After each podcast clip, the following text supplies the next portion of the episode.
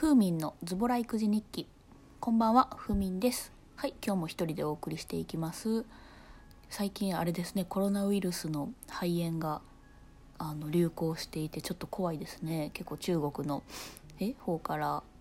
日本の飛行機を出してで帰国してきた人がん？いるんですよね。でその方々が5人やったかな？夕方ニュースで言うと5人病院に搬送されてで隔離されていると。で他の方も病院ではないけどもどこかで隔離されているということで、ね、早く収束してくれればいいですけれどもちょっと日本でもね中国とは隣国なのでどんどんどんどん広まるのではないかと言われていますが。ね、冬が一番のあのウイルス感染とかはしやすいらしくてでも春先まで伸びるんかなと思いながらちょっとそのニュースがあってからピラコとあんまりこう人混みに出かけにくいなと思いながら、まあ、散歩は軽めに近所をこうブラブラするぐらいにとど、めておりますけれども今日はじゃあ、えーとまあ、子供連れの外出ということで子連れ旅行はどうなのかというテーマでお送りしていきたいと思います。子連れ旅行と言いましても、まあ、子どもの年齢にもよりますよね。ピラコはまだ2ヶ月弱なので0歳児を連れて旅行に行くのはどうなのか、まあ、親のエゴなのではないかとか、まあ、いろんなねご意見があると思うんですけどじゃあ1歳やったらいいの ?2 歳やったら走れるし喋れるからいいの？そもそもでも本人の体がしんどいのに長時間の、まあ、飛行機であったり電車での拘束はどうなの？ぐずったら親もしんどくてイライラしてピリピリするんじゃないの？まあみたいなねいろんなこう感想があると思うんですけど、まあ、それについてピライと2人であの話し合ってたんですよね。うん、自分のちっちゃい時はどうやったかとか私のちっちゃい時はどうやったかっていう議論を重ねた結果、まあ、意見がちょっと分かれたんですよ。私はうんまあ0歳1歳の時はさすがにね記憶にはあんま残ってないと本人は思うんですけどまあ、でも、うんまあ、34 5歳ぐらい？未就学児ですよね小学校以前であっても、まあ、親とかと一緒に、まあ、例えば海外に行くとするじゃないですか。すると、まあ、トイレの仕方から、えーと、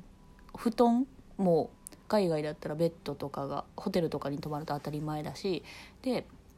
日本だったら、まあ、最近は結構外国人の方がこうコンビニとかでレジをしてたりとかサービス業、だけじゃなくて、ね、あの観光客の方も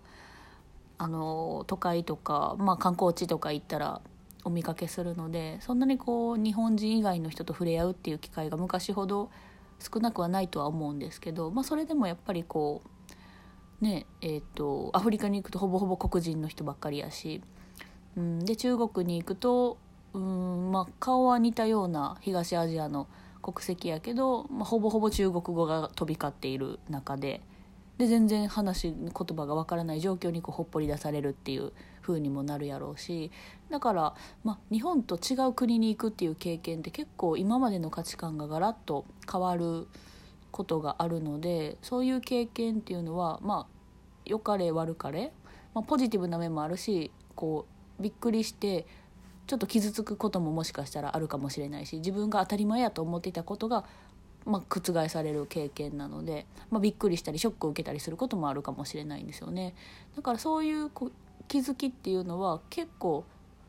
感動体験もそうやけど傷ついた体験っていうのも、記憶に残りやすいのではないかなと思ってそっからなんとなくあ世界は私が知ってることだけじゃないんや当たり前って私にとっての当たり前だったんだっていうのがまあ、その時にはすごく実感できるわけではないですけどきっとあと後からこういろんな体験をまたリンクさせながらあそういえばあの34歳の時に行った時もそう思ったなとかっていうのがちょっとずつつながっていくのではないかなという意見だったんですよね。でそれに対してピライは、まあ、未就学の時とかって本人が長時間拘束されてしんどいだけやしなんかそれでこう疲れた記憶しか残らないし行った、まあ、観光地とかまあ、ホテルとか海とか川とかも別にその近所の海川との違いも分からんやろからその旅行に連れていく意味ってないんじゃないかっていう意見で、まあ、完全に真っ二つに私とピライで割れたんですよね。だからまあピライからすると小学校高学年ぐらいの、まあ、いろんなことがこう分かるようになってからでもその旅行とかに連れていくのって遅くないんじゃないかまあ、っていう見解やったんですよね。まあ、私もそのピラコが嫌がってるのを無理に連れて行ったりとかうんめちゃめちゃ体が小さい時にこう長時間拘束して連れ回しまくったりとかずっとその観光旅行でツアーパックに行こうとかっていうのは全然思ってはいないんですけど本人がめちゃめちゃ嫌がらないのであればまず一回連れて行ってみたいなっていう気持ちもあってうんでなんでそんなにこう私はポジティブに捉えていてピライはネガティブに捉えてるのかなっていう風な振り返りを2人でしてるとお互いの原体験がそれの思考のもとになってたんかなっていう話になったんですよね。で私の場合は、うんと、母が、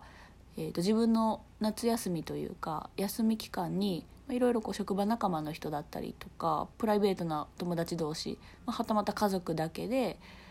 構ね私が、えーと、年長の時に台湾に行ったりとかで小学生の時にタイとかまあアジアの各国が多かったんですけどでも小学校高学年でカナダにも行った経験があってでうんとねめちゃめちゃ記憶に残ってることが断片的にですけどあるんですよね。中小学校12年生の時に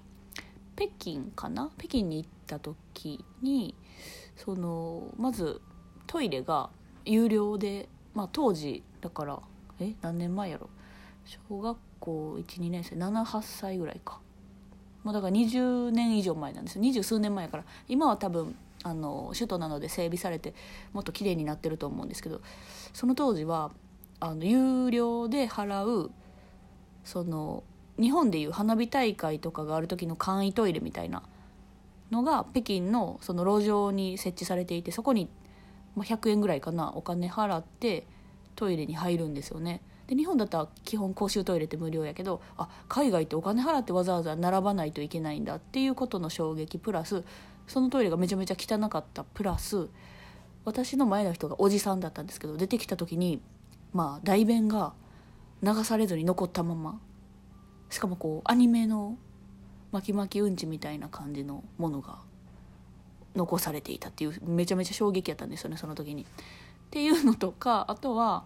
えーとまあ、海外のトイレって結構ドアが上も下も、まあ、上はそんなかな下が結構開いていて足が丸見えのトイレが多いと思うんですけど私がその中国に行った時もそのトイレででデパートというか百貨店みたいなところにお土産を買いに行った時にそのトイレに、まあ、トイレ事情ばっかり覚えてるんですけどねトイレに行った時になんかえ恥ずかしいなって、まあ、小学校低学年ながら衝撃を受けたのとで結構ね中国の方ってそんなにこうトイレに対しての羞恥心があんまりないのかもしれないんですけど、まあ、女子トイレで、ね、今回はその男女別で分かれてたトイレに行った時にドア開けてやってはったんですよねその大人の女性が中国の方が。で衝撃を受けすぎて私はこう真顔になってしまってその中の方と目が合ったんですよね。そしたら全然理解できなかったけど中国語で「何々って何見てんのよあんたあっち行きなさいみたいな感じで多分ねちょっと怒られたんですよねきっと。っていうことがあったから多分記憶に残ってるのかなっていうまあトイレ事情だけでも日本と中国ってこれだけ違うんやはあ価値観って本当に人それぞれっていうか、まあ、国ごとによってえらい違うんだなっていう感覚は残っていてで、まあ、そういうこういろんな海外に行ったとかいう経験でもっといろんな人とこう共通言語で喋りたいなっていう思いがあったのであの英語の勉強とか中学校で習い始めた時にテンションが上がってで会話をもっといろんな人としたいっていう思いから英語の勉強はすごく好きで英会話にも行ったりはしてましたね。っていうのがあってだから結構海外旅行で原体験として自分で足を運んで見聞きするっていうのに対してはやっぱりその現地とか現地の感覚とか雰囲気とかっていうのを足を運ばないとわからないことがあるなっていう実感を伴った思いがあるのでそこは連れて行ってあげたいなっていうふうにピラコに対しても思っていると。で片やピライはあのー、家族にで結構国内旅行が多かったみたいなんですけど、ね、いろんなところにこう、まあ、水族館動物園プールとか遊園地とかいろいろ休みの日に連れて行ってもらった経験はたくさんあるけどほぼほぼ覚えてないって言うんですよねピライからすると。でなんでそんな覚えてないというかむしろしんどかった経験しか覚えてない。なんかもういろいろ連れ回されて嫌やったみたいなネガティブな言葉を言うんですよね。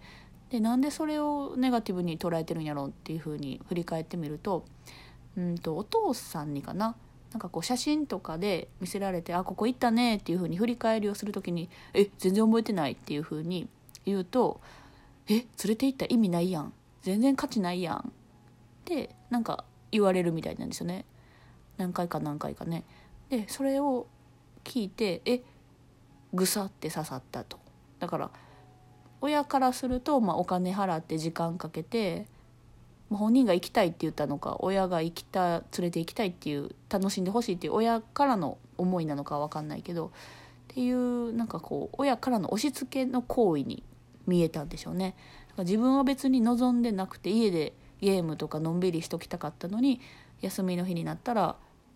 まあ連れて行ってもらってで自分はそそれでも結果楽しくなかったと。やのに押し付けられてその写真を見せられてで覚えてないって言ったら「え全然そんな価値ないやん」っていうふうに言われてしまうと。っていうことからやっぱりこう旅行とか観光に対してネガティブな記憶が残っているのかなっていうふうな振り返りをしてましただからその辺はまあ親からの押し付けで連れて行ってあげてんねんから覚えやとかなんかあなたのためにお金払ったんよっていう、まあ、アイメッセージって言われると思うんですけどあいうメッセージかなあなたのためにやってるのよっていう風に押し付けがましくなると、まあ、誰でもしんどいですよね。だから私が子供を喜ばせてあげたいから連れて行った。自分がやりたいからやってるっていう、まあ、自分を主軸に置いて何事も行動するとそんなに押し付けがましくならないし、まあ、それぞれがハッピーになるのかなっていうふうに思いますね。だから私もこう連れて行ってあげたいなっていうのは私が